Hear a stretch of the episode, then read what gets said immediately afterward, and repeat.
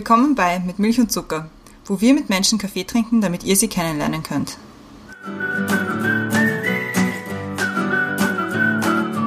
Wir sind wieder bei einer neuen Folge mit Milch und Zucker. Komm, sag's. Was? Was du immer sagst am Anfang. Willkommen zurück bei Mit Milch und Zucker. Okay. Ich mag Änderungen nicht, ja? Ja. Danke. Also, willkommen zurück bei Mit Milch und Zucker. Neue Woche, neue Folge. Wir sind wieder da. Ich bin die Christiane und mir gegenüber sitzt die Brenda und wir haben natürlich auch wieder einen Gast, beziehungsweise heute eine Gästin bei uns. Und das ist die Sandra. Hallo Sandra. Hi. Die Sandra ist 30 Jahre alt, gelernte Diätologin und macht, wie sie sagt, nebenbei auch so ein bisschen Schauspiel. Wo man dazu sagen muss, ich kenne dich halt nur vom Schauspiel. Ja, du kennst meine dunkle Seite nicht. ja, die Diätologenseite. Worüber wir mit dir heute reden wollen, wird jetzt die Brenda erklären. Ja, immer vorausschicken, wir zwei kennen uns gar nicht. Stimmt. Aber die Christiane hat ein bisschen was von dir erzählt und wir versuchen immer in der Vorbereitung ein Thema zu finden, wo wir glauben, dass es auch für den Gast, in dem Fall die Gästin, auch spannend ist und ein bisschen Sachen abdeckt. Aber wie ich heute darüber nachgedacht habe, haben wir gedacht, wir haben früher immer dazu gesagt, wir können auch über Weihnachten reden. Stimmt, im Zweifelsfall immer. Ja. Oder Harry Potter. Also du nicht, aber ich. Aber das haben wir schon lange nicht gesagt und es ist in drei Monaten. Also wir könnten wirklich mal Schon über langsam können wir wieder damit anfangen. Ja, aber das ist ein, ein tatsächliches Thema ist nicht Weihnachten, sondern die Welt ist eine Bühne für Männer. Und wir haben uns gedacht, dass, wir haben darüber gesprochen, dass es, irgend, dass es irgendwie im Theater und auch im Film, im österreichischen Film, dass das schon eine Männerwelt ist. Vor allem vielleicht sogar in der Kunst, würde ich vielleicht mal sagen, dass das Kann halt schon ein mal Thema ist. Und da haben wir gedacht, da reden wir mal drüber. Und über das Theaterspielen und alle Fragen, die wir schon immer mal stellen wollten einer Schauspielerin. Genau. Normalerweise würde ich jetzt sagen, die Christiane hat die erste Frage für dich bei Questions to Go. Diesmal habe sie ich. Weil es gibt eine Frage, die dir die Christiane stellen muss. Ja. Sie macht sonst keinen Sinn. Sie macht sie sonst Sinn. Ich weiß nicht, ob ich mich jetzt so schnell umgewöhnen kann. Ja. also, diesmal habe ich die erste Frage in den Questions to Go, nämlich Buch oder Kindle. Kindle Womit kann man dir eine Freude bereiten? mit Essen. Radio oder Fernsehen? Radio, ich habe keinen Fernseher. Raimund oder Nestreu? Uh. Nestreu natürlich. Natürlich. Als Kind wollte ich werden. Groß und ich habe es nicht geschafft. Am Wochenende mache ich am liebsten. Kaninchen streicheln. Wenn ich mir eine andere Identität aussuchen könnte, wäre ich. Ein Mann. Wenn du ein Video haben könntest von einer Situation deiner Wahl in, aus deinem Leben, welche Situation wäre das? Staubsaugen. Das würde ich gerne mal sehen. Ausschlafen oder früh aufstehen? Ausschlafen. Was ist das Kitschigste, was du jemals gemacht hast? Jemandem gesagt, dass ich ihn mag? Nein, warte, das habe ich gar nicht. Ich habe es mir nie? gedacht. Das war das Kitschigste. Logik oder Bauchgefühl? Bauchgefühl. Blödeste App auf deinem Handy. Spagattraining. Danke sagen möchte ich. Meiner Mama.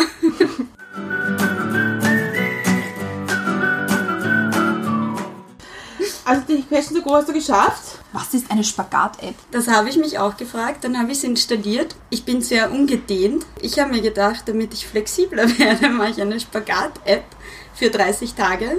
Am Tag 2 bin ich gescheitert. Und was mich daran sehr fasziniert hat, ich habe mir Dehnungsübungen erwartet. Es waren aber so Hampelmänner und so Sachen, wo ich mir dachte, was bringt das? Aber anscheinend muss man auch Hampelmänner machen, um einen Spagat zu trainieren. Die andere Frage ist, warum wolltest du einen, willst du einen Spagat können? Weil ich so jemand bin, der, also ich höre uroft, Sandra, was machst du für einen Sport? Weil ich sehr schnell Muskeln anlege. Und dadurch, glaube ich, ist aber der umgekehrte Ding, dass ich eben nicht gedehnt bin, sehr groß. Und ich habe mir gedacht, jetzt bin ich erwachsen, jetzt arbeite ich da mal dagegen. Das macht eine erwachsene Person. Die Christiane, das ist die erste Frage für Ja, dich. die erste mit Milch- und Zuckerfrage. Mit Milch- und Zuckerfrage. ja. Um so ganz langsam ins Thema einzusteigen, reinzutauchen. Was ist oder war ein guter Kaffee für dich? Ich habe eine Bialetti-Maschine. Also Maschine, diese typischen, ihr kennt das, oder? Ja, Ja, genau. Ich muss dazu sagen, ich muss jetzt gleich unterbrechen, weil ganz viele unserer Gäste und Gästinnen erzählen uns von der Bialetti-Maschine. Wir machen keine Werbung und wir kriegen auch kein Geld dafür. Nein, Na, aber es hat gewirkt bei nicht. mir, weil ich habe jetzt eine gekauft. und habe sie heute eingeweiht. Das wollte ich kurz noch sagen. Und am Anfang war es eigentlich eine Umstellung, dass man das macht, aber mittlerweile ist das so ein Ritual, was super funktioniert und was ich urgern habe zu Hause, wenn ich in der Früh aufstehe und meine, meinen Kaffee am Herd mache. Mit viel Milch. Also es ist schon so ein Einstieg in den Tag für dich. Also Ja, seit einer Woche. Aber da regelmäßig, nicht so wie die Spagate. Und ansonsten ähm, trinkst du viel Kaffee oder? Weil ich habe darüber nachgedacht, weil man im, im Theater in Schwächert, da sieht man halt immer die üblichen Verdächtigen mit ihrer Kaffeetasse herumlaufen. Und ich konnte mich nicht mehr erinnern, ob du einer davon bist oder nicht. Ja, weil mir dieses leere Hefe halt dann auf die Nerven geht. Das Ah. muss man dann immer wegräumen. Und ich wollte halt nicht diesen Automatenkaffee auch Mhm. von in Schwächert. Und dann habe ich eine Zeit lang so einen Coffee-to-go-Becher gehabt, Mhm. den ich dann immer mitgenommen habe. Das war mir dann aber auch zu viel Aufwand und somit trinke ich meinen Kaffee in der Früh zu Hause und am Nachmittag, wenn ich zu Hause bin. Ich finde Coffee-to-go-Becher. Ich meine, ich habe auch mehrere in verschiedenen Variationen, aber ich denke, die sind immer so sperrig zum Mitnehmen. Eh gut für die Umwelt, aber halt wirklich sehr sperrig. Es gibt solche foldable Coffee-to-go-Becher. Ich glaube, so einen werde ich mir jetzt zulegen, ja. Ich habe die Erfahrung gemacht, dass ich es eilig habe, wenn ich einen Coffee to go in der Hand habe und mitnehme. Und ich habe mich immer angeschüttet. Also ich habe dann überall immer den Milchkaffee gehabt. Dann wasche ich es auch nicht gescheit aus. Dann hast du den ganzen Gatsch auch in der Tasche. ja. Und ich habe jetzt auch noch gehört, dass die gar nicht so gesund sind. Nicht? Aber man hört ja viel. Ja, weil sie ja so ähm, schwärmen alle von diesem Bambus, dass sich da diese Teilchen lösen. Stimmt, ja, das habe ich auch gehört. Ja. Also auch nicht, auch nicht so gesund. Habe ich mir schon gedacht, dass das dann kommen wird, dass halt die Farbe, die drauf, wird, drauf Mhm. ist, wieder super giftig ist.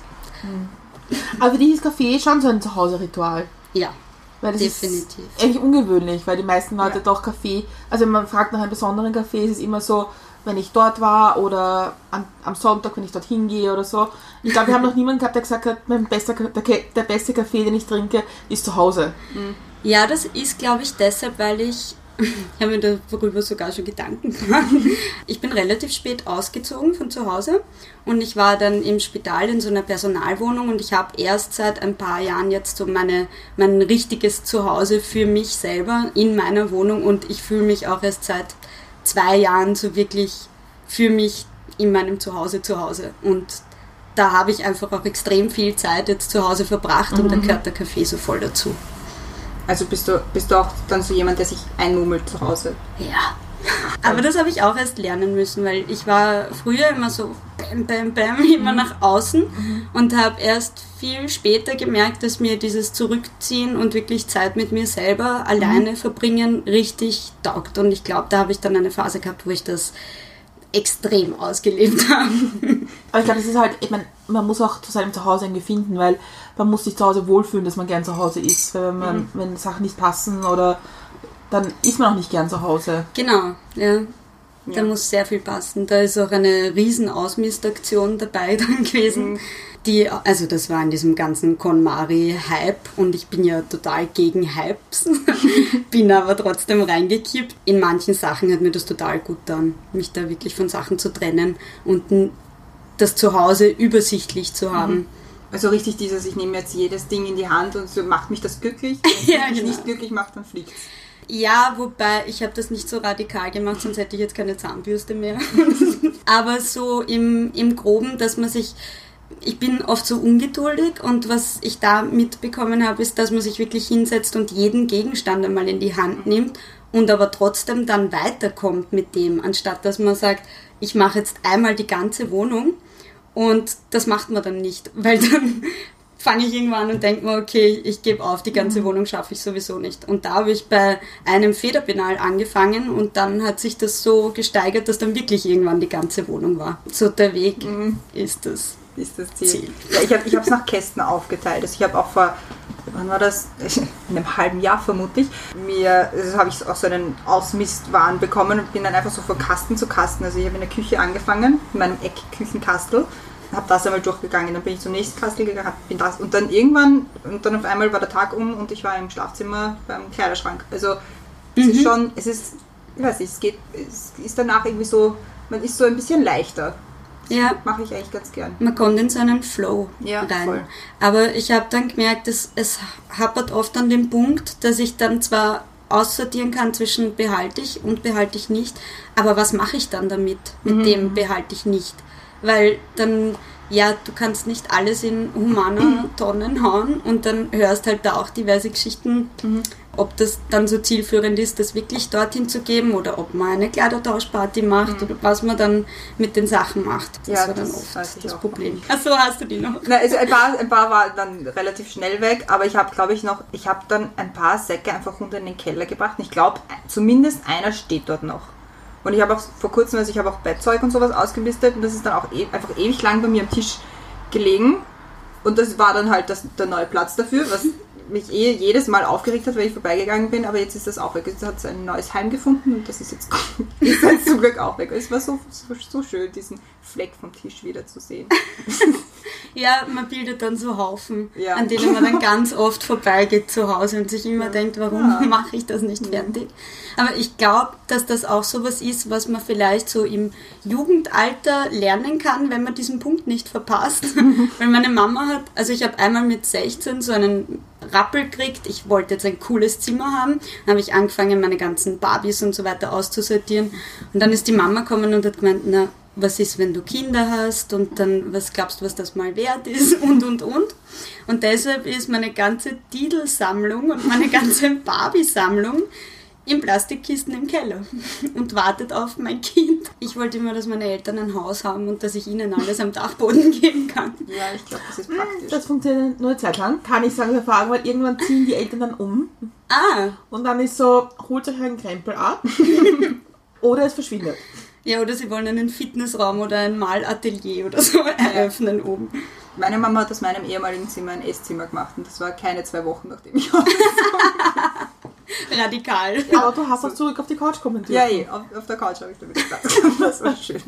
Aber du hast, du hast eigentlich davon gesprochen, dass du ausgezogen bist und dann im Personalheim gewohnt hast. Welches Personalheim war das? Warum? Was hast du da gemacht? Erzähl uns deine Geschichte. Also ich habe ja so, ich bin ja nicht, habe ja nicht Matura gemacht und dann habe ich gleich die Ausbildung, die ich machen will, gefunden und gleich als Titologin gearbeitet. Ich habe dieses typische BWL-Jahr, dieses Begehrte gemacht. IBWL. Ja, nicht, aber bis zum I bin ich nicht gekommen. Dann habe ich mir gedacht, so, das will ich nicht studieren. Ich studiere jetzt was, was mich wirklich interessiert, weil nach diesem einen Jahr auf der WU, nämlich noch auf der alten WU bei der Spittelau, die in diesem grauslichen Grün und schier, ja. Pissgelb, habe ich mir gedacht, so, jetzt mache ich was, was mich wirklich interessiert. Zu dem Zeitpunkt war Essen auch schon wichtig. Ich habe mir gedacht, okay, mache ich Ernährungswissenschaften. Habe nicht gewusst zu der Zeit, dass mich das auch nicht so wirklich interessiert, weil ich wollte eigentlich immer Sängerin werden. Habe dann das angefangen und habe dann nach zwei Jahren mit der Studienrichtungsvertretung telefoniert und habe so gesagt, ja, was kann ich eigentlich jobmäßig mit dem Studium machen? Und der nette Herr am Telefon hat dann gemeint, naja, eigentlich nix. Er hat dann gemeint, naja, jedes Fach, was du da studierst, du hast da Chemie im Lehrplan, aber äh, dann nimmt man einen Chemiker dann im Berufsleben. Ich habe mir gedacht, super, was mache ich? Und mein damaliger Freund hat die Aufnahme für Physiotherapie auf der FH gemacht und dann habe ich da mal geschaut und habe gesehen, ah, es gibt auch Diätologie, das ist auch mit Essen, nur mit Beruf. Und dann habe ich die Aufnahme gemacht und habe dann Diätologie studiert. Und nach den drei Jahren war ich dann zuerst in einer Reha-Klinik und dann habe ich ins Wilhelminenspital gewechselt. Da habe ich damals noch zu Hause gewohnt und da war der Hinweg immer eine Stunde lang ins Spital und wir haben so Milchküchendienste gehabt, wo wir Muttermilch äh, in Fläschchen abgefüllt haben. Okay. Und das hat teilweise, also das beginnt halt total früh. Und ich habe mir dann gedacht, ich will zumindest Wegzeit sparen, damit man ein bisschen mehr Freizeit hat. Und bin dann eben in dieses Personalwohnheim, was dort gleich dran gebaut war, hingezogen. Und dort habe ich dann für zwei Jahre gewohnt. 30 Quadratmeter, typisch eingerichtet mit Einbauschränken und so weiter. Also Sehr unpersönlich, oder? sehr unpersönlich, ja. Also so vom Zuhause-Feeling, von wirklich zu Hause, wo auch ein, also man, man wird ja dann quasi auf Entzug ges geschickt, man hat ja dann auf einmal nicht mehr den vollen Kühlschrank, den man zu Hause hat. Das ist schon mal eine Umstellung. Und dann so ein eher unpersönliches Feeling, wo man nicht sehr viel machen kann an Deko und an Umbauten. Ich meine, ich habe den Boden verlegt dort, weil es war wirklich so ein grüner Plastik-PVC-Boden. Hm, schön. Die Fußleisten fehlen bis heute. Aber ja, es war trotzdem so ein bisschen ein Ich bin jetzt selbstständig und erwachsen Gefühl, was das Ganze ein bisschen kompensiert hat. Aber da hat den Weg ja nicht aufgehört. Ja, das war bei mir nicht Beim so häufig. Personalwohnung. Ja. dann habe ich, zwei Jahre war ich dann im Spital. Und dann habe ich gemerkt, dass das einfach für mich sehr unkreativ ist von der Arbeit her. Es war ein klassischer 40-Stunden-Job und mich hat das ein bisschen fertig gemacht, dass ich jeden Tag gewusst habe, ich werde jetzt um 7.30 Uhr frühstücken, ich werde um 9 Uhr auf der Station sein. Dieses, ja, dieses durchstrukturierte und auch von dem, was du als Diätologin in der Ausbildung lernst und was du dann in einem System Krankenhaus umsetzen kannst, da bist du einfach sehr eingeschränkt. Dann habe ich eine Fortbildung gemacht. Das war eine Fortbildung, wo es eigentlich darum gegangen ist, es hat geheißen äh, Zeitmanagement nach irgendeinem Modell. Und ich habe mir gedacht, ah, ich bin eh so chaotisch, da lerne ich To-Do-Listen machen und dann bin ich viel effizienter in meinem Beruf. Und dann habe ich dieses Seminar gemacht und es war eigentlich ein Persönlichkeitsentwicklungsseminar, wo es darum geht, wie du rausfindest, was du eigentlich machen willst und wie du dieses Okay. Ziel erreichst. Und da, das ist halt so mit Bildkarten und du suchst dir halt ein Bild und du weißt überhaupt nicht, was passiert. Das ist alles so intuitiv. Und ich habe dann zu einem Bild mit, mit einer Zeitung, mit einem Kaffeeheferl, da ist der Kaffee wieder, und der Brille gegriffen. Und dann brainstormen alle zu dem Bild Begriffe und du machst dann, streichst die Begriffe an, die, die, die dich ansprechen. Dann machen sie Sätze draus und dann kommt ganz zum Schluss so dein Satz. Und es war halt so, ich verbringe meine Zeit mit sonniger Jazzmusik und Schauspielerei. Ja, und dann, wie ich wieder in der Arbeit war, bin ich halt zu meiner Chefin gegangen und habe gekündigt. und habe gesagt, ich mache jetzt eine Schauspielausbildung. Auch mutig. Ja, weiß ich nicht. Ich, ich höre oft so, hey, mutig. Ich habe es nicht so empfunden, weil ich an einem Punkt war, wo es mir wirklich schlecht gegangen ist. Also ich war auch damals mit jemandem zusammen, der war voll in der Musikszene, also der war Bassist. Und ich habe den total viel beneidet über den seinen Alltag, über, weiß ich nicht, wir waren in Nächte lang, waren wir irgendwelche Konzerte anhören und bis um drei in der Früh unterwegs und ich habe halt am nächsten Tag um 7.30 Uhr beim Frühstück sitzen müssen.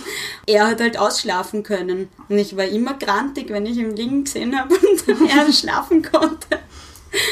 Und von dem her habe ich mir gedacht, es passt einfach irgendwas nicht und ich muss was ändern. Ja, aber ich finde es mutig, also was, was, was ich da an der Geschichte mutig finde, ist zu sagen, ich gebe den Job auf, den ich jetzt gelernt habe, in dem ich jetzt arbeite, habe irgendwie ein strukturiertes Leben, habe eine Wohnung und sage dann von einem Tag auf den anderen eigentlich, ich gehe in eine ganz andere Richtung.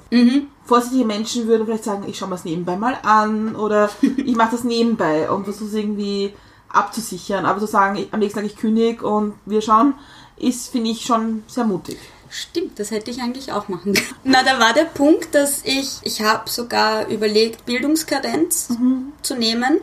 Das habe ich auch besprochen, das ist nicht genehmigt worden, das ist nicht gegangen. Bei den Schauspielschulen, also ich war, ich habe das sehr, sehr spät begonnen. Ich habe mit 27 die Schauspielschule gemacht. Da kann man sich auch nicht mehr an den staatlichen, oder es war genau die Grenze, wo man sich noch an den staatlichen bewerben kann. Bin dann auch noch so auf dem letzten Drücker Max Reinhardt Seminar Aufnahme gegangen, war natürlich furchtbar schlecht. habe ein Blackout gehabt, aber wortwörtlich, weil ich nicht gewusst habe.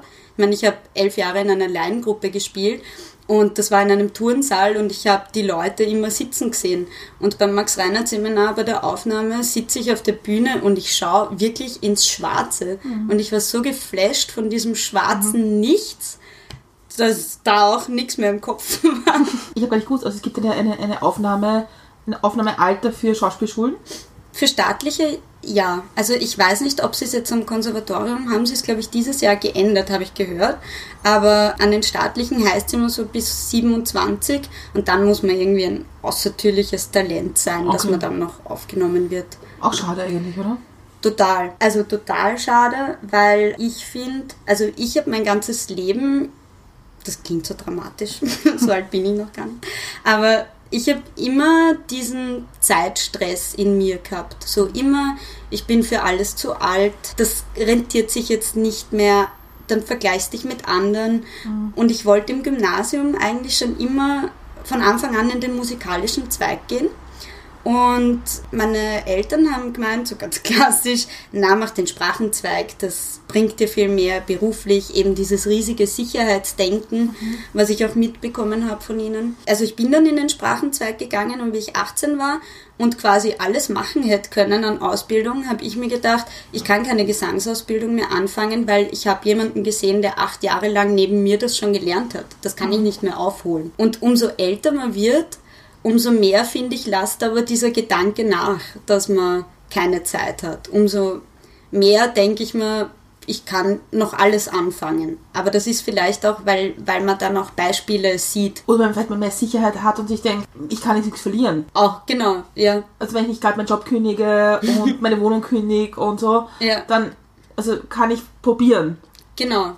Bei mir war es ja auch so, ich, ich weiß ich nicht, ich habe eben noch kein Kind, wo ich Verantwortung habe. Ich hatte die Personalwohnung, wo, wo ich gewusst habe, so, ähm, ja, also ich hatte keine, keine Verantwortung in dem Sinn. In der Schule, ich habe von der Schauspielschule finde ich, extrem viel mitnehmen können, was ich mir gedacht habe, wenn ich mit 19 die Schauspielschule angefangen hätte, wäre das ganz anders gewesen. Hat beides sicher Vor- und Nachteile. Für mich hat es in dem Alter total super gepasst.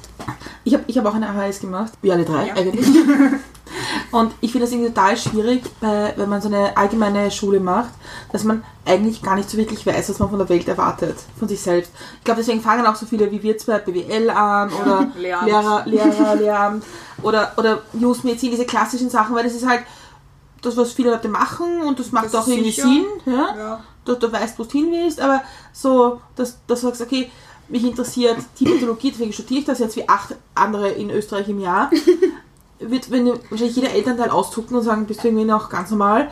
Aber im Grunde, ich habe viel Studienberatung gemacht und ich habe immer gesagt, man, man beendet ein Studium nur, wenn es ihm interessiert. Man ist auch nur gut in dem, was einem interessiert und dann schafft man es auch. Mhm. Also ich glaube, das ist. Und das vergisst man manchmal in der Stelle. Aber man weiß es auch nicht, weil in der HHS, man hat einen null Einblick drin, Ja. was man eigentlich machen kann. Ja. Es wird dann auch immer von außen, also von Eltern oder, oder Bekannten oder was auch immer, immer auf einen eingeredet, so, naja, aber so ein nettes Hobby, das kannst du jetzt so nebenbei vielleicht machen, aber so sicher ist das nicht und schau, dass du einen gescheiten Job hast und dass du mal irgendwie dich auch versorgen kannst. Und also gerade wenn, wenn man dann in den Kreativbereich will, so wie, wie du jetzt eben, ähm, das wird halt oft auch belächelt, so ein bisschen so, ah, wie geht man damit um? Oder bist du, bist du belächelt worden, weil du, wie du gesagt hast, so, und ich schmeiße jetzt den Job hin und fange jetzt eine Schauspielausbildung an? Ich habe in meinem privaten Umfeld überhaupt niemanden, der irgendwie in der Künstlerszene ist. Also ich hatte null Plan. Ich habe auch, ich habe nicht einmal gewusst, dass es private Schauspielschulen gibt, und staatliche Schauspielschulen. Was sind die Unterschiede? Ich habe manchmal so halbherzig, wenn ich wenn es mir nicht gut gegangen ist und ich habe mir gedacht, ich muss was ändern, dann habe ich einmal so gegoogelt ein bisschen, dann habe ich die Preise gesehen und bin gleich wieder weg. Am Anfang war es natürlich auch von meinen Eltern, dieses, willst du das jetzt wirklich machen und überlegt er das gut? Im Nachhinein, wie ich es dann angefangen habe und es dann geheißen hat, ja, Weihnachtsfeier und die Elfriede Ottis in, in der Schule, waren sie super stolz und es hat sich komplett umgekehrt. Aber am Anfang war es schon so, ja, was, was will ich jetzt damit? Und man hinterfragt sich ja selber dann total. Deshalb habe ich vorher auch Bauchgefühl gesagt, weil ich mittlerweile voll auf dem Trip bin. Das Trust Your Gut ist für mich heilig geworden. Wenn ich für mich die Sinnfrage nicht beantworten kann und dass das, was ich mache, einen Sinn für mich hat, dann bin ich, wie du sagst, nicht gut in dem. Dann mache ich das nicht. Aber ich glaube, man kriegt manchmal so ein bisschen antrainiert, so die Welt kann halt nicht immer Spaß machen. Oder wenn man schon sich in dem falschen Schulzweig befindet, dann denkt man sich, ja, das gehört dazu, man muss halt lernen Sachen, die einem nicht unbedingt Spaß machen.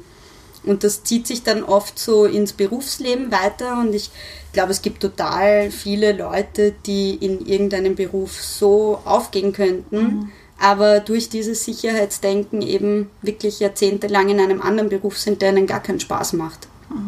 Macht die Schauspielerei immer Spaß? Nein. Das klingt immer so nach der künstlerische Beruf, wo man sich so entfalten kann.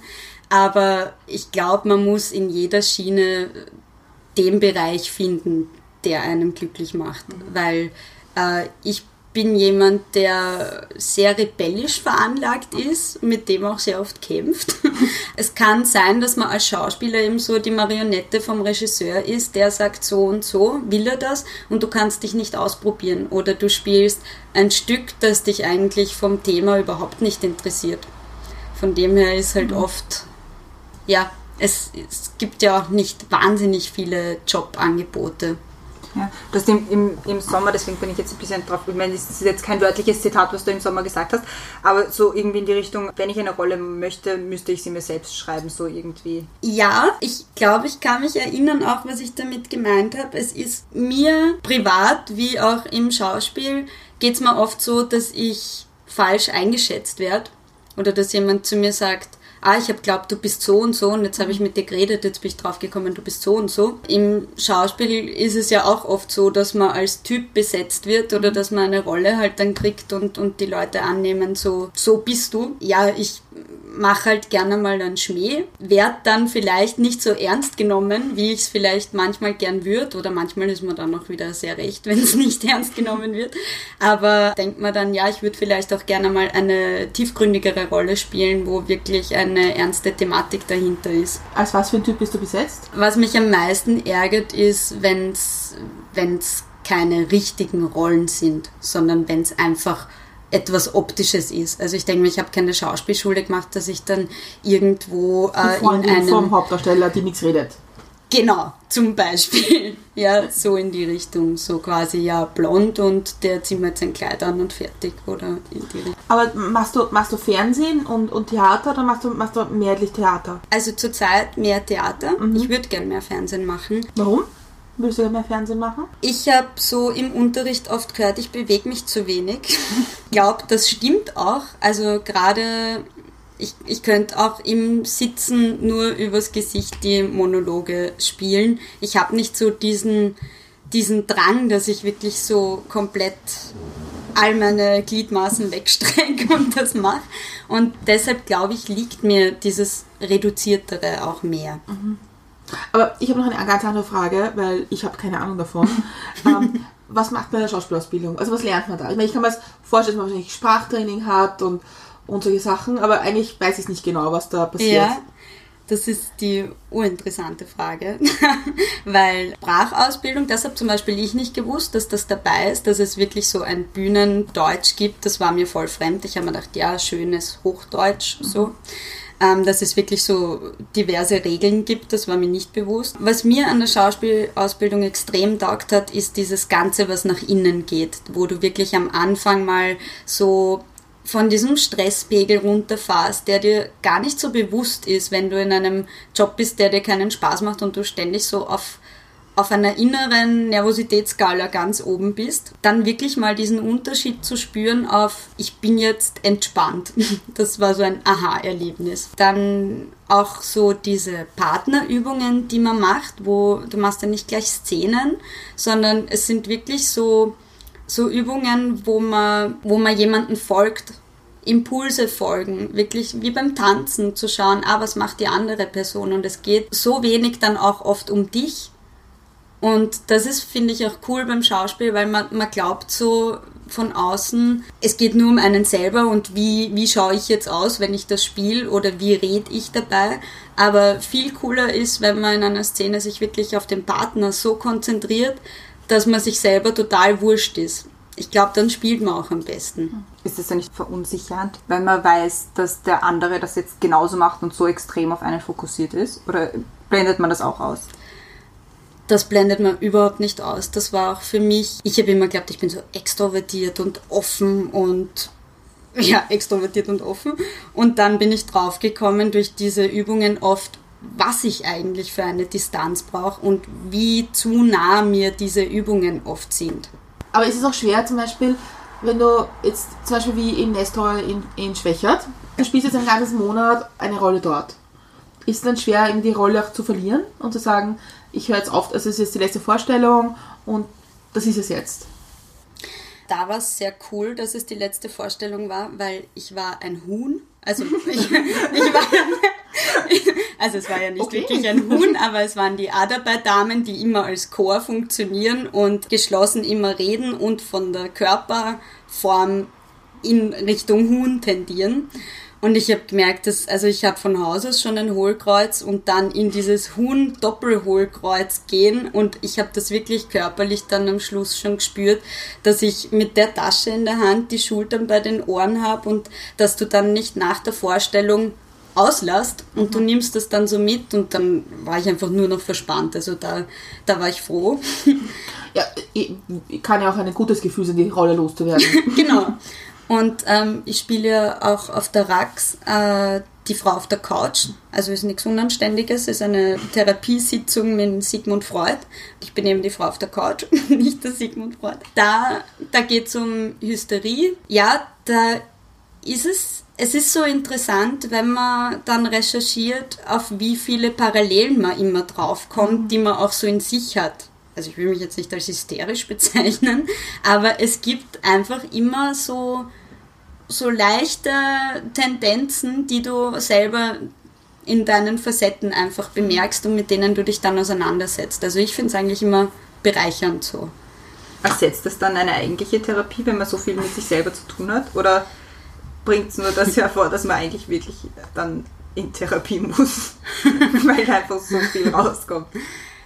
Also ich finde überhaupt nicht, dass es eine Therapie ersetzt, weil äh, das ist auch der Kritikpunkt, den ich, den ich am Schauspielunterricht grundsätzlich auch habe, dass wenn du Übungen machst, du ja dann nicht psychologisch betreut bist und du hast, du gehst oft aus Übungen raus und denkst dir so, pff, was mache ich jetzt mit diesem offenen Paket, wie gehe ich damit um?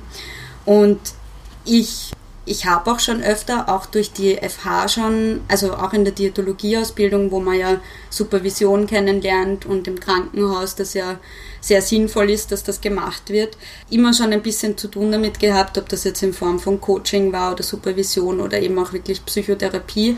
Ich bin ja grundsätzlich der Meinung, dass jeder jederzeit immer eine Psychotherapie machen kann, weil es geht einfach immer um die aktuellen Probleme, die einen beschäftigen. Ich habe eine Anschlussfrage zu dem, was die Brenda vorher gesagt hat, mit dem ähm, aus der Rolle rauskommen und ob es gut ist oder schlecht ist und die, der ganze Weg oder der Prozess ist ja auch so, also gerade wie zum Beispiel in Schwächert, wenn man längere Zeit mit immer den gleichen Leuten eng auf einem Fleck zusammen ist und zusammenarbeitet, wie schwer oder wie schwer fällt es einem, da wieder dann in den normalen Alltagsrhythmus zu kommen, wenn das auf einmal weg ist? Ist das bei mir, das ist bei, bei mir war das einmal im Jahr so und ich wusste, im nächsten Jahr bin ich wieder da und das ist wieder super. Aber wenn man dann weiter, also wenn man von einem Stück zum nächsten und dann immer wieder diese Enge hat, wie, wie ist also wie, wie geht man damit um? Das hat ganz, ganz viele Vor- und ganz, ganz viele Nachteile. In Schwächert war es wirklich so ein, ein so eine super Gruppe. Das ist ja nicht überall so, dass man auch gern danach noch, noch stundenlang zusammensitzt. Innerhalb von dem habe ich für mich gelernt, dass ich mich eben manchmal zurückziehen muss, wenn ich jetzt das Bedürfnis habe. Und da ist oft das Schwierige, wenn du jetzt eben in ein neues System reinkommst, hast du nicht sofort deine Routinen. Und ich komme dann meistens relativ spät drauf, dass ich mir zum Beispiel eine Yogamatte mitnehme und mich dann hinters Haus auf die Wiese hau und dann ein bisschen für mich einfach bin. Und dann kann ich auch damit gut umgehen, wenn ich dann wieder in der Gruppe bin. Also man muss da, glaube ich, für sich so seine Balance finden. Und es ist auf der einen Seite überhaupt oft schwierig, dass man so sein ganzes Jahr überhaupt plant, dass man weiß oder dass man oft nicht weiß, so was ist jetzt das nächste Projekt oder habe ich ein Stück dann für Herbst und oft brauchst du aber das, dass du es nicht weißt und dass du diesen Freiraum hast, falls dann auf einmal spontan was kommt, was oft der Fall ist, dass die, die Dinge so kurzfristig passieren. Und das ist auf der einen Seite, geht das natürlich wieder voll ins Sicherheitsdenken rein. Und da muss man eine Gelassenheit auf der einen Seite entwickeln und auf der anderen Seite eben so ein bisschen ein Plan B auch irgendwo. Und da bin ich ganz froh, dass ich auch das diätologische Standbein so habe. Und dann, ja, also ich bin zum Beispiel nicht so jemand, der extrem trauert, wenn jetzt eine Produktion vorbei ist, weil ich mir denke, ich bin immer so froh über diese verschiedenen Leute, die ich kennenlerne und meine, mein Freundeskreis und mein Bekanntenkreis hat sich so erweitert durch das und ich mag das total gern. Und die, die ich gern mag, die, die kann ich ja dann so nach der Produktion, kann man auch sagen, hey, gehen wir mal auf einen Kaffee. Das, die sind ja dann nicht aus der Welt. Und im Gegenzug war es im Spital so oder in, in anderen Jobs, die 40-Stunden-Jobs, dass du halt immer die gleichen Leute siehst, jahrelang. Und ich halte nicht einmal mich selber jeden Tag aus. Und es ist für mich so logisch und nachvollziehbar, dass einem Personen mit der Zeit einfach auf die Nerven gehen, weil jeder halt seine Eigenarten hat. Und da im, in einem Bürojob kannst du da nicht wirklich aus, du kannst nicht ausweichen. Du hast mir eine total schöne Überleitung gebastelt, selber. Das ist immer so toll, wenn unsere Gäste so Überleitungen basteln, um das zu wissen. Und zwar habe ich die nächste Frage für dich, nämlich, was sind Menschen oder Ereignisse, die dich geprägt haben? Auf jeden Fall meine Eltern, ich glaube jeden wahrscheinlich. Da ist eben auch dieses riesige Sicherheitsdenken, was ich schon mitgebracht habe in dem Beruf auch und mit dem ich, ja, also eine Zeit lang habe ich es wirklich von mir so wegwälzen wollen und habe mir gedacht, ich gehe jetzt komplett in eine andere Richtung. Aber es ist auch schon gut, dass man das hat. Und die Balance ist halt immer wichtig. Und dann sind es eigentlich, also alle meine Freunde haben Eigenschaften, wo ich mir immer denke, boah, cool, ich wäre gern so. Also ich habe eine Freundin, die ist extrem zielstrebig und motiviert und aber so so permanent motiviert, wo ich mir immer denke, boah, ich habe so Phasen, so Anlaufphasen, wo ich mir denke, jetzt reiße ich alles um und dann ist aber wieder so totale Sintflut, Ebbe, keine Ahnung, Keller. Auch eben die, die Patricia und du in Schwächert, wie ich euch gesehen habe, weil wir vorher drüber geredet haben, das ist auch sowas, wo, wo ich mir oft gedacht habe, boah, beneidenswert. Nein.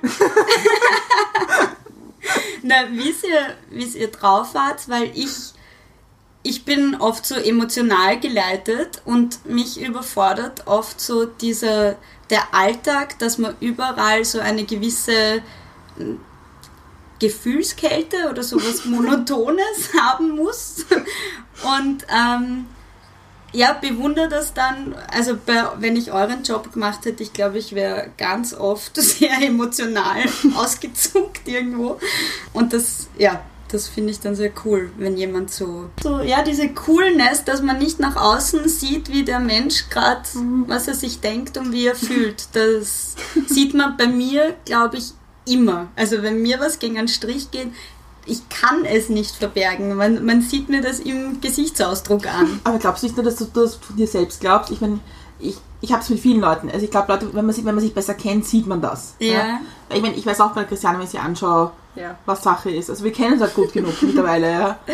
Aber ich glaube, ich glaub, wenn, man, wenn jemand dich nicht kennt, ich glaube, ist das nicht so einfach. Ja, vielleicht. Ich habe halt nur den Blick von innen. Mhm. Aber das ist auch was, warum ich zum Beispiel, also Werbung ist ja in unserem Beruf eins der bestbezahltesten Sachen. Okay. Und ich kann mich aber mit Werbung einfach nicht anfreunden, weil das für mich einfach so unauthentisch ist. Mhm. Und ich habe für mich immer so dieses Streben, nach voller Authentizität. Puh. Okay. Wer gern immer in jeder Lebenssituation authentisch und ehrlich zu allem. Und gerade bei der Werbung komme ich mir einfach oft so blöd und aufgesetzt vor bei diesen Dingen und deswegen weiß ich auch, dass das für mich was ist, wo ich nie gut sein werde in dem. Und auch im Leben denke ich mir oft, das sieht man mir jetzt an. Also ich habe ich hab von vorher noch eine Frage mitgenommen. Mhm. Und zwar, eine sehr pragmatische Frage, nämlich, wenn man jetzt als Schauspielerin arbeitet im Theater und sagt, okay, ich weiß jetzt vielleicht, was mein nächster Job ist oder so, aber wie macht man das mit Krankenversicherung, Steuern zahlen, angemeldet sein, diese klassisch bürokratisch zachen Dinge im Leben? Mhm. Also ich bin da ja ein Sonderfall, weil ich ja als Diätologin zuerst selbstständig war. Also mhm. bei mir war eben dieser Punkt, okay, ich will jetzt eine Schauspielausbildung machen, ich wechsle jetzt von Angestelltenverhältnis in die Selbstständigkeit. Das heißt, da habe ich mich mal ewig lang damit beschäftigen müssen, was ist das und was brauche ich da alles dazu. Und ich habe Gott sei Dank eine super Buchhalterin, die mir da eigentlich alles abnimmt. Aber dann kommen natürlich diese Dinge dazu, wie ich bin jetzt für einen Monat dort und dort angestellt. Also ist man Schauspielerin wirklich angestellt bei der Produktion? Das ist total unterschiedlich. Okay. An größeren Häusern, da kann man auch nicht pauschalisieren, aber manchmal wird man angestellt, manchmal kriegt man pro Vorstellung gezahlt. Es ist alles unterschiedlich. Und, Und was ist das Ziel? Was ist das? Yay, urcool. Das Yay urcool Ja. am Schauspieler sein oder am, Am, am, am, am Geld am, verdienen? am, nein, äh, an der wie Geld verdienen. Also ist das Ziel, angestellt zu werden? Oder so. ist das Ziel, also oder pro Forschung bezahlt Mhm. bekommen? Oder was ist, was ist das die beste, die beste Kombination für dich?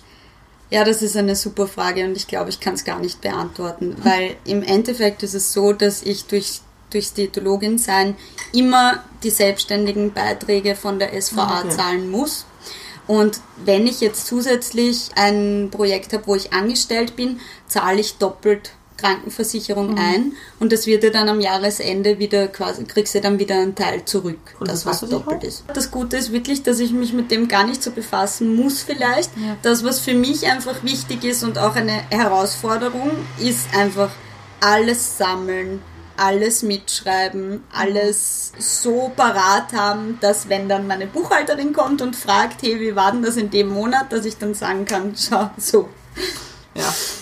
Also man hat schon noch das Leben eines Selbstständigen. Also Ja, genau, total. die, genau die Sachen, die nämlich für jeden Selbstständigen und jede Selbstständige wahnsinnig mühsam sind. Ja, also ich kenne es jetzt von meiner Seite so, es gibt natürlich, glaube ich, schon Leute, die an ein fixes Haus kommen, dann dort angestellt sind und jede, jede Saison weiter dort spielen.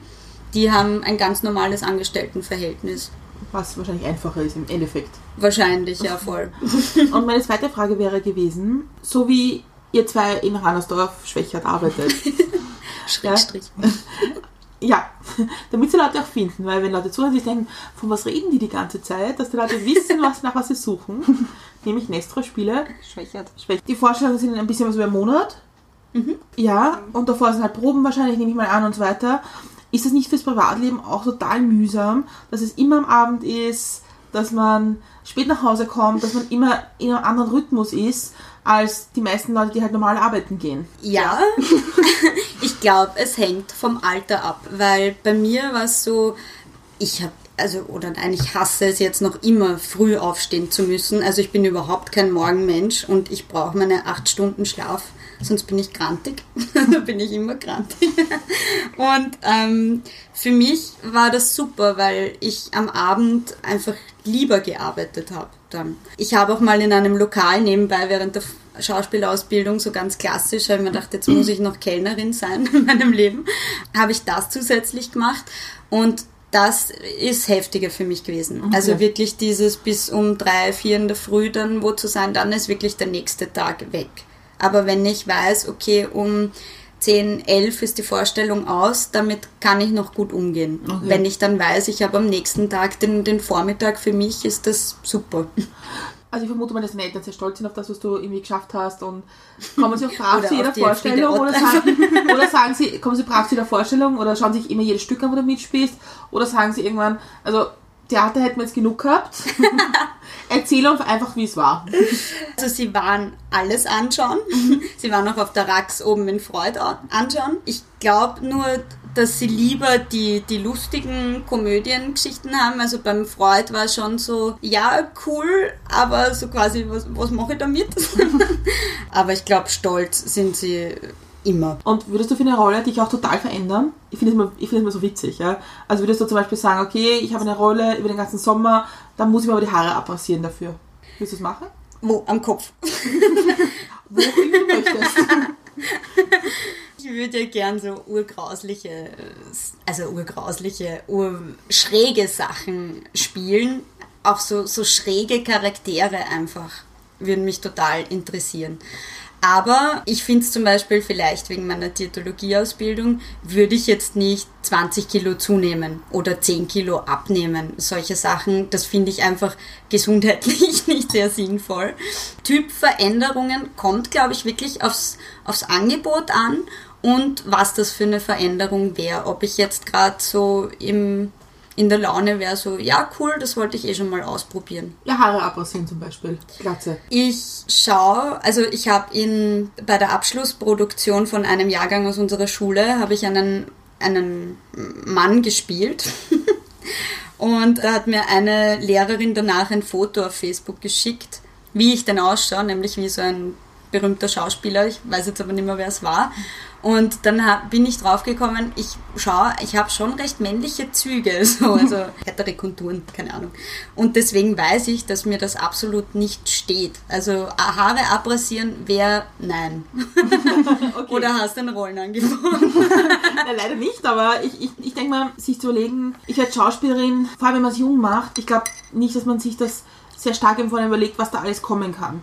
Oder wo sind meine eigenen Grenzen, wo gehe ich nicht hin. Ich glaube ja für mich, also das Schauspiel, mich hat sehr lange auch die Frage beschäftigt, warum geht jemand auf die Bühne? Was ist überhaupt die Hintergrundmotivation? Und ich habe auch mich sehr lange hinterfragt, ist es einfach ein, ein Aufmerksamkeitsbedürfnis? So, hallo, da bin ich jetzt und schenkt mir doch Aufmerksamkeit. Und ich habe für mich herausgefunden, dass mich die Psychologie am Schauspiel einfach extrem interessiert.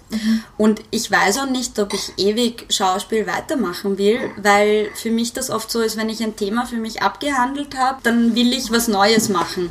Verstehe. Und mich würde Psychologie und Studieren zum Beispiel auch extrem interessieren. Und deshalb ist das immer so eine, ja, schwierige Frage für mich mit den Rollen.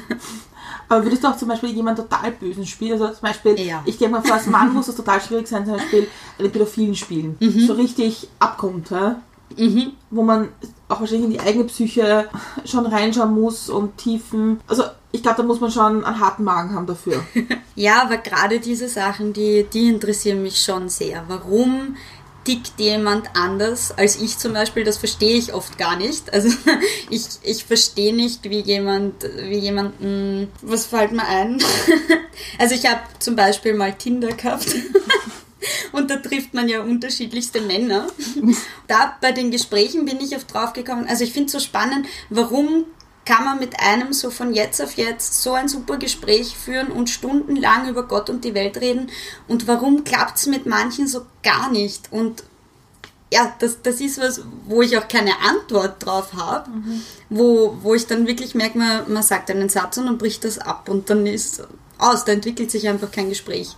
Und aber so, so kranke Persönlichkeiten, das interessiert mich, weil ich mir Okay. dann denke, was, was ist da im Kopf?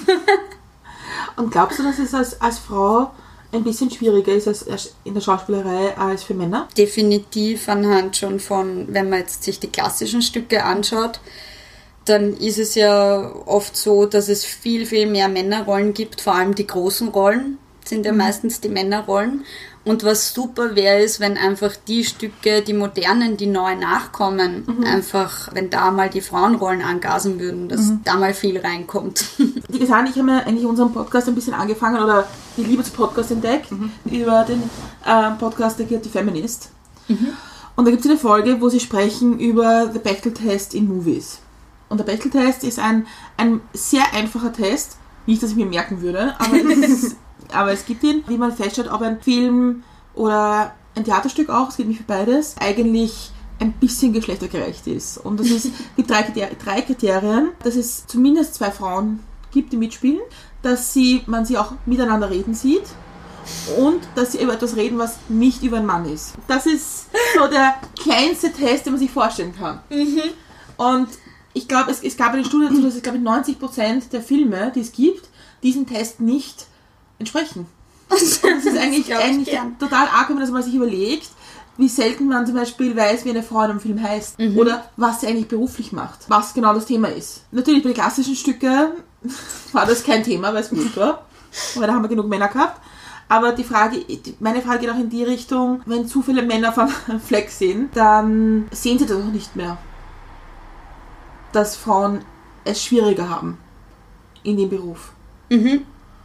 Und dass, dass sie, und ich meine, wir, ich habe letztens mit einer Freundin gespro gesprochen, mit Politik ist das ähnlich. Dass, dass dann die Männer kommen und sagen, nee, ihr Frauen, ja, jetzt habt ihr eh leichter, weil seit MeToo ist eher alles ein Thema und wird total bevorzugt und dann schaut man sich die Zahlen an, nein, ist nicht so. Und glaubst du, dass es, glaub, glaubst du, dass es für dich auch so ist? Das ist für mich deshalb auch ein schwieriges Thema, weil ich sehr, sehr lange ein schlechtes Frauenbild gehabt habe. Also ich war im Gymnasium, mein Freundeskreis, ich war immer mit Burschen unterwegs, weil ich das einfach einfacher gefunden habe. In einer Burschengruppe, da, da gab es nicht so schnell Eifersuchtsthemen oder solche Dinge. Und ich habe mir mit Burschen eigentlich immer leichter getan.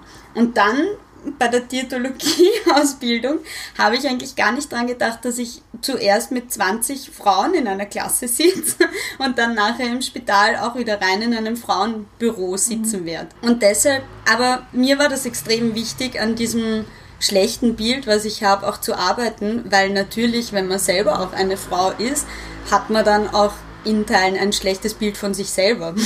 Ich finde es extrem cool. Jetzt zum Beispiel machen wir ein Projekt mit, mit dem Mario Klein, der macht da Regie, äh, wo wir berühmte Frauenpersönlichkeiten aus der Vergangenheit in die Jetztzeit holen und sie in einer WG miteinander kommunizieren lassen. Und das sind halt unterschiedliche Typen.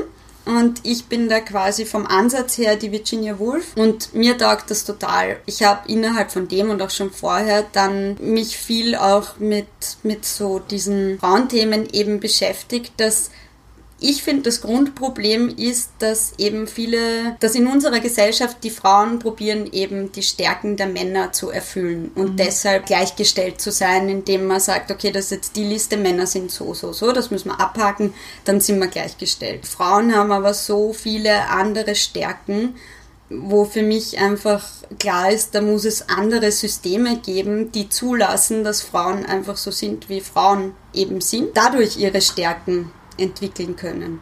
Weil ich kenne mich auch, also klassisches Thema ist ja Menstruation und ich weiß einfach, wie man da oft schwanken kann und in klassischen Berufen, wer will einen Chef haben oder in dem Fall eine Chefin, die man nicht, wo man nicht weiß, ist die heute so oder so drauf. Und das ist aber wieder auch dieses Monotone, wo ich auch sage, äh, wo ich im Alltag oft kämpfe, dass man immer gleich sein muss.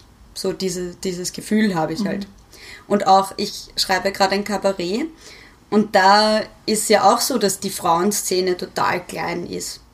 Da gibt es ja ganz wenige und ganz, ganz viele Männer und da Ja, Frauen sind nicht lustig. Danke, dass du das jetzt sagst, weil ich wollte jetzt nach dem, was ich vorher über das schlechte Frauenbild gesagt habe, nicht auch noch sagen, dass Frauen nicht lustig sind. Ich, ich habe das aber sarkastisch gemeint. Das war jetzt nicht ernst gemeint. Bei mir schon, aber auch nicht, weil ich höre das oft, Frauen sind nicht lustig und mir ist selber aufgefallen, ich mache oft irgendwo einen Schmäh und Männer nehmen dich dann oft ernst. Und du meinst es aber als Schmäh. Und ich habe auf Facebook zum Beispiel einmal einen Satz gepostet, der hat geheißen, warum ist im äh, weiblichsten Wort der Welt sogar das Wort Männer drin, bei Menstruation. Und da, also da sind Kommentare gekommen, wo ich mir gedacht habe, Leute, es war einfach nur so gesagt mit einem Zwinkerauge. Und dann kommt von, von der einen Seite, von der Männerseite kommt, oh je, jetzt springst du auch noch auf diesen feministischen Zug auf. Und von der Frauenseite sind mir Wikipedia-Beiträge in die Kommentarleiste reingestellt worden, wo denn das Wort Menstruation wirklich herkommt. Und so quasi auch die Frauenseite hat da zum Teil nicht verstanden, dass ich das als, als Witz gemeint habe. Wieder aus dem Podcast, den wir beide hören. Ich hatte immer so einen, so einen Awakening Moment in diesem, in diesem Podcast, weil in, das ist im englischsprachigen Bereich schon ganz sehr groß, diese Frage nach dem Male Privilege. Warum Männer eigentlich gar nicht sehen, äh, wie privilegiert sie in unserer Gesellschaft sind. Und da gibt es irgendwie so einen Talk dazu von der Moderatorin, wo sie sagt, das Problem ist halt, ja, es gibt Frauen, die nicht lustig sind, aber es gibt auch viel weniger davon. Und nur weil eine Frau mal nicht lustig war, ist es halt auch nicht fair zu sagen, alle Frauen sind nicht lustig. Und das ist auch etwas, was, was Frauen oft passiert, dass man als Geschlecht abgetan wird. Weil ich meine, es gibt auch genug Männer, die nicht lustig sind. Ganz viele. Auch Kabarettisten, die einfach nicht lustig sind. Es gibt extrem viele Männer, die nicht lustig sind. Ja, und da würde man, würde man nicht auf die Idee kommen und sagen, alle Männer sind nicht lustig. Genau. Ja, ja. Also da- das ist irgendwie der Punkt. Und was, was Männer oft nicht sehen, ist, dass dieses Privileg, mit dem sie aufwachsen, dass sie nämlich, dass Männern viel mehr zugetraut wird, dass sie alles können und alles machen können und so weiter, dass das Frauen einfach nicht zugetraut wird. Und dass Frauen ab dem Zeitpunkt, wo sie wahrscheinlich 25 sind, so, na, aber jetzt kriegt bald ein Kind, das muss man schon schauen. ab 30 ist so, na, warum hat die nicht noch kein Kind? Und das ist aber immer ein Thema dabei. Oder, ja, ich meine, man kann doch nicht so viele Frauen aufnehmen, weil die haben Zyklen und dann sind sie alle bitchy. Ja, ja aber das sind also ein paar Dinge. Ja? Ja. Oder, naja, aber die kann, kannst nicht nehmen, weil die immer einen kur zu kurzen Rock an. Das würde Man- niemals jemand sagen. Und das ist einfach das, was Männer nicht sehen. Und das macht mich total wahnsinnig. Der Vortrag zu Ende. Aber es ist auch eben dieses Schwarz-Weiß-Denken, ist ja genauso Schwarz-Weiß-Mann-Frau-Denken oft eben. Und was mich immer so stört an diesen Themen, ist, dass wenn man selber über diese Themen nachdenkt, wie viel man selber dann auch schwarz-weiß denkt. Draufkommt, verdammt, ich bin da auch nicht so offen, wie ich gern wäre oder ja. Ich glaube, das muss man auch lernen, nämlich. Ich glaube, man muss auch lernen, hinzuschauen. Man muss auch lernen, was zu sagen. Ja, und was dazu kommt bei mir ist zum Beispiel, dass ich wahnsinnig ungern in Schubladen gesteckt werde. Und wenn du solche Statements gibst, dann bist du sehr, sehr schnell in irgendeiner Schublade. Und was mir auch noch, ich meine, ist vielleicht ein bisschen weiter hergeholt, aber bei mir war das das Thema mit dem Wiener sein. Ich bin ja Wienerin. Immer oder ganz oft habe ich in der Vergangenheit gehört, Wiener sind unsympathisch. Und ich habe das so abgespeichert gehabt, dass ich nirgends sagen wollte und dann teilweise auch wirklich nicht gesagt habe, dass ich aus Wien bin. Ich habe dann sehr schnell Dialekte angenommen. Zum und, Beispiel? Oh je, wenn ich es jetzt demonstrieren muss. Nein, aber zum Beispiel welches Bundesland, das meine ich. Oberösterreich oder Tirol, also aus unserer FH, da waren ja 18 Leute aus den Bundesländern und wir waren nur zwei Wiener. Und da habe ich, also ich nehme das halt dann recht schnell an und wenn ich dann fort war und ein bisschen was trunken habe und das hat mich wer gefragt, wo ich herkomme, dann habe ich einen oberösterreichischen Dialekt auspackt und habe nicht gesagt, dass ich Wienerin bin.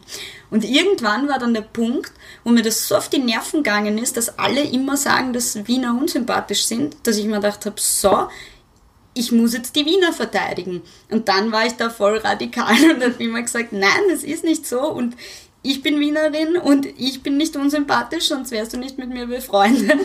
Und es gibt auch ganz viele andere Wiener, die nicht unsympathisch sind.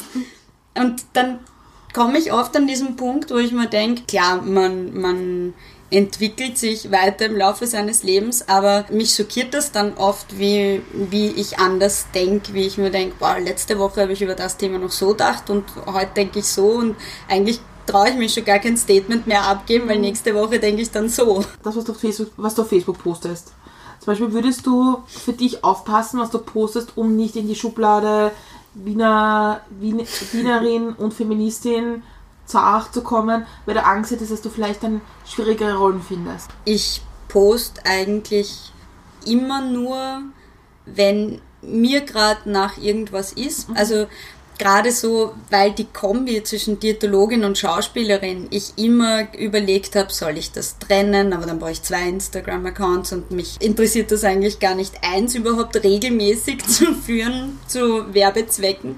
Und irgendwann habe ich mir dann gedacht, nein, das ist einfach die private Sandra. Und wenn die private Sandra jetzt sich denkt, das muss sie posten, dann postet sie das. Und ich habe nie so den Anspruch gehabt, äh, politische Themen zu thematisieren. Das ist vielleicht in der Branche schon, schon ein Thema dann. Aber ja, sonst war da bisher noch nichts, was kritisch war. Nächste große Frage. Worauf bist du stolz? Ich bin stolz extrem auf meinen Freundeskreis. Also, dass ich die Menschen kennenlernen durfte und die jetzt auch in meinem Umkreis habe, die mich jetzt umgeben. Das ist einfach so viel mehr Lebensqualität, die ich habe. Das ist eigentlich das, was mich am meisten stolz macht. Hast du da einen, einen kleinen, aber feinen Freundeskreis oder eine große Gruppe an Menschen, aus denen man schöpfen kann? Ähm, ich habe schon so einen kleinen Stammfreundeskreis. Das sind, glaube ich, so, ja, die kann man einer Hand abzählen. Aber ich bin genauso stolz auf, auf viele, die ich kennenlernen durfte, mit denen ich jetzt nicht so intensiven Kontakt habe, aber die ich da trotzdem so dazu zähle in meinem Umfeld. Und bei dir selber? auf was ich selber stolz bin, so mit sich leben lernen. Es ist so witzig, man ist eigentlich immer in seinem Körper drinnen, man ist immer ich und wir suchen uns aber das ganze Leben so. Ja, einfach immer mehr akzeptieren, wie man ist und nicht dagegen ankämpfen. So diese Minischritte vielleicht, auf die bin ich stolz. Und würdest du sagen, du bist jetzt an einem Punkt, wo unter Anführungszeichen du fertig bist? Oder gibt es da immer noch mehr? Nein. da gibt es sicher immer mehr und immer, wenn man ein anderes Gefühl kennenlernt, egal ob das jetzt im Sinne von Freiheit zum Beispiel ist, dass man dann draufkommt, oh, man, man setzt sich die Grenzen eigentlich viel zu stark und man macht dann mal ein bisschen eine Grenze auf und dann fühlt man sich gleich komplett anders. Diese Dinge, da ist man nie fertig, glaube ich. Das ist, und es gibt auch, glaube ich, kein, kein besser und kein, kein schlechter, sondern es ist einfach immer anders. Hast du eigentlich dein Diätologie-Ich und dein Schauspiel-Ich getrennt? Oder, ist das, oder versuchst du schon zu verbinden? Ich habe mein, mein Diätologie-Ich und meine dunkle Essensseite, die sind getrennt in mir. Aber Diätologie und Schauspiel im Ernährungskabarett, was ich vorhab, wo, wo ich jetzt eigentlich so ein normales, unter Anführungszeichen, Kabarett eingeschoben habe, das ist der einzige Punkt, wo sie sich wirklich verbinden. Sonst sind es halt so Sachen wie, was nehme ich mir in die Probe zum Essen mit? Und da merke ich, dass ich oft, ja, mir, mir Dinge einfach selber mache, wo ich merke, das ist bei anderen Schauspielkollegen so dieser typische Gang zur Leberkässemmel oder so. Und was ist der beste Snack für dich? Beste Snack ist eine Leberkäse. Ja, okay, aber das ist jetzt deine dunkle gehaltvollste. genau. Der gehaltvollste ist etwas selber gekochtes. Aber ich snacke leidenschaftlich gern Sushi zwischendurch. Deswegen ist das für mich das Beste. Wie stehst du zu Fleisch? Das ist halt. Ich bin definitiv kein radikaler Mensch. Alles, was in eine radikale Richtung geht, habe ich immer das Bedürfnis, rebellisch dagegen zu arbeiten. Ich bin über jeden Menschen, der seinen Fleischkonsum einschränkt auf der Welt, froh, weil es ökologisch super ist. Aber ich finde es nicht gesundheitsgefährdend, Fleisch zu essen. Natürlich muss man da immer differenzieren, weil es werden leider immer die dreimal am Tag Fleischesser mit den Veganern zum Beispiel dann verglichen. Und ich fall dann immer in den Topf mit den ganz Extremen, die nur sich ganz ungesunden, sich ganz ungesund ernähren und zähle mich da aber auch nicht dazu. Ich habe jetzt eine ganz andere Frage an dich, um wieder zu den lustigeren Dingen des Lebens zu kommen. Und zwar, was, Essen ist lustig. nein, meine Frage ist, was bringt dich zum Lachen? Alle Gacki-Witze, weil ich Diätologin bin. Eigentlich am liebsten habe ich Situationskomik, die wirklich spontan im Moment passiert. Das ist auch das, was ich beim Kabarett jetzt einfach merke. Und Kabarett war für mich eigentlich immer so im Kopf Situationskomik, bis ich dann draufgekommen bin, hey, die schreiben das ja ewig lang und dann lernen die das ewig lang auswendig und dann spielen die ja überall das Gleiche. Aber so wirklich alltägliche Sachen, wenn, weiß ich nicht, wenn, gestern habe ich drüber gelacht, wie ein Freund aus einem Bierkrug trinkt. Kannst du gut über dich selbst lachen? Ja.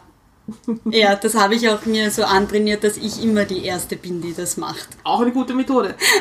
Du hast jetzt schon ein paar Mal erwähnt, dass du ein Kabarett schreibst. Magst du, uns, Schleichwerbung. magst du uns erzählen darüber? Ja, kann ich gern. Es ist so, es geht eigentlich um das große Thema, eh, was mich eben beschäftigt. Logisch, über was anderes könnte ich gar nicht schreiben. Über so, was ist so das große Ziel oder wohin strebt man so als Einzelperson und was sind so diese ganzen Alltagsprobleme, Probleme in einem selbst, die eigentlich einem von diesem Großen, was man vielleicht auch gar nicht so definieren kann oder ein Ziel hat, was das ist, was einem davon abhält. Und das ist sehr viel. Und du schreibst du für dich selbst? Als Therapie meinst du? Nein, als vielleicht einmal als Stand-up oder dass du oder ist es eher so ein Schauspiel? Also ich habe einen, einen Termin, wo ich das spiele vor Leuten. Okay. Meinst du ja, so? also ich, ich habe nicht gewusst, welchen Setting du das machen willst. Also, ja, ja. Du ich hab, alleine auf der Bühne als Stand-up-Comedian. Genau, also ich habe Jetzt ganz kritische Stimmen würden sagen, da gibt es einen riesigen Unterschied zwischen Stand-up und Kabarett. Aber es war für mich, ich habe die Schauspielausbildung begonnen mit dem Hintergedanken, ich würde eigentlich gern Sängerin sein und Kabarettistin. Und dass das so irgendwie alle Facetten vereint, dass ich mit dem alles machen kann. Und deshalb war dieses Kabarettschreiben immer schon in meinem Kopf. Und dann habe ich mir gedacht, ich muss mir jetzt einen Termin ausmachen, weil sonst mache ich es nicht. Magst du den sagen? Am 25. Oktober im Tschochal. Das ist bald. Ja?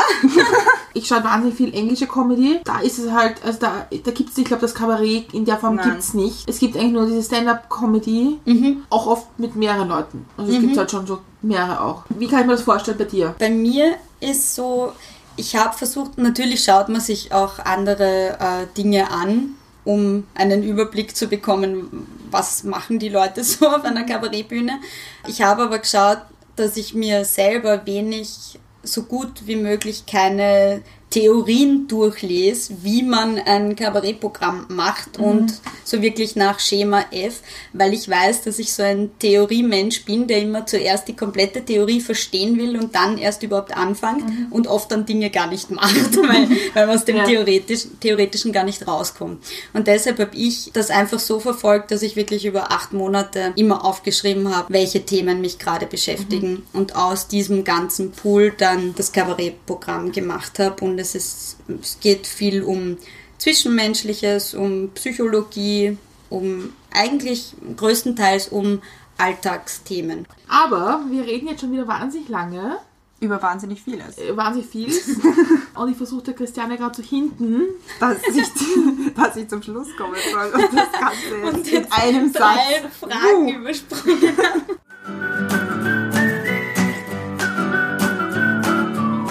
Um zum Ende zu kommen, weil wir haben jetzt wirklich schon sehr lange sehr viel geredet. Liegt dir noch irgendwas am Herzen oder gibt es noch etwas, was du der Welt noch sagen möchtest, worauf sie aufpassen sollen? Naja, ihr Oder habt mir was. jetzt meinen Kabaretttermin weggenommen. Aber kannst du gerne nochmal sagen. Also doppelt Ich hätte noch eine. Frage dazu, also so ist es. Ja, also ich spiele am 25. Oktober im Tschochal mein Kabarett. Wo ist das? Das Tschochal, ich glaube, bei der Jonstraße in der Nähe. Okay. Und wie wird das Stück heißen? Ja, aber. Okay. Und wenn jetzt ganz viele Schauspielmenschen zugehört haben, sich denken, die klingt so spannend, die möchte ich mal engagieren. Wo finden sie die? Ich habe eine Homepage als Diätologin allerdings, die heißt www.kompetenz-ernährung.at. Aber was natürlich im Schauspielbereich viel sinnvoller ist, außer es ist ein Regisseur mit Darmproblemen, dann bitte da. Aber äh, ich habe eine Facebook-Seite, die Sandra Schuller heißt. Damit bleibt mir jetzt noch übrig, mich zu bedanken fürs Kommen und für das ehrliche Gespräch und viel Insight in die Schauspielerei und ins Essen und in dich. Und war schön, dass wir uns so kennengelernt haben. Ja. Schön, dich wieder gesehen zu haben. Und mir bleibt noch die letzte Frage. Wie trinkst du jetzt deinen Kaffee? Mit Kurkuma jetzt gerade. Also das ist gar kein Kaffee, gell? Ich trinke meinen Kaffee am liebsten mit ganz viel Milch, ohne Zucker und gleich in der Früh.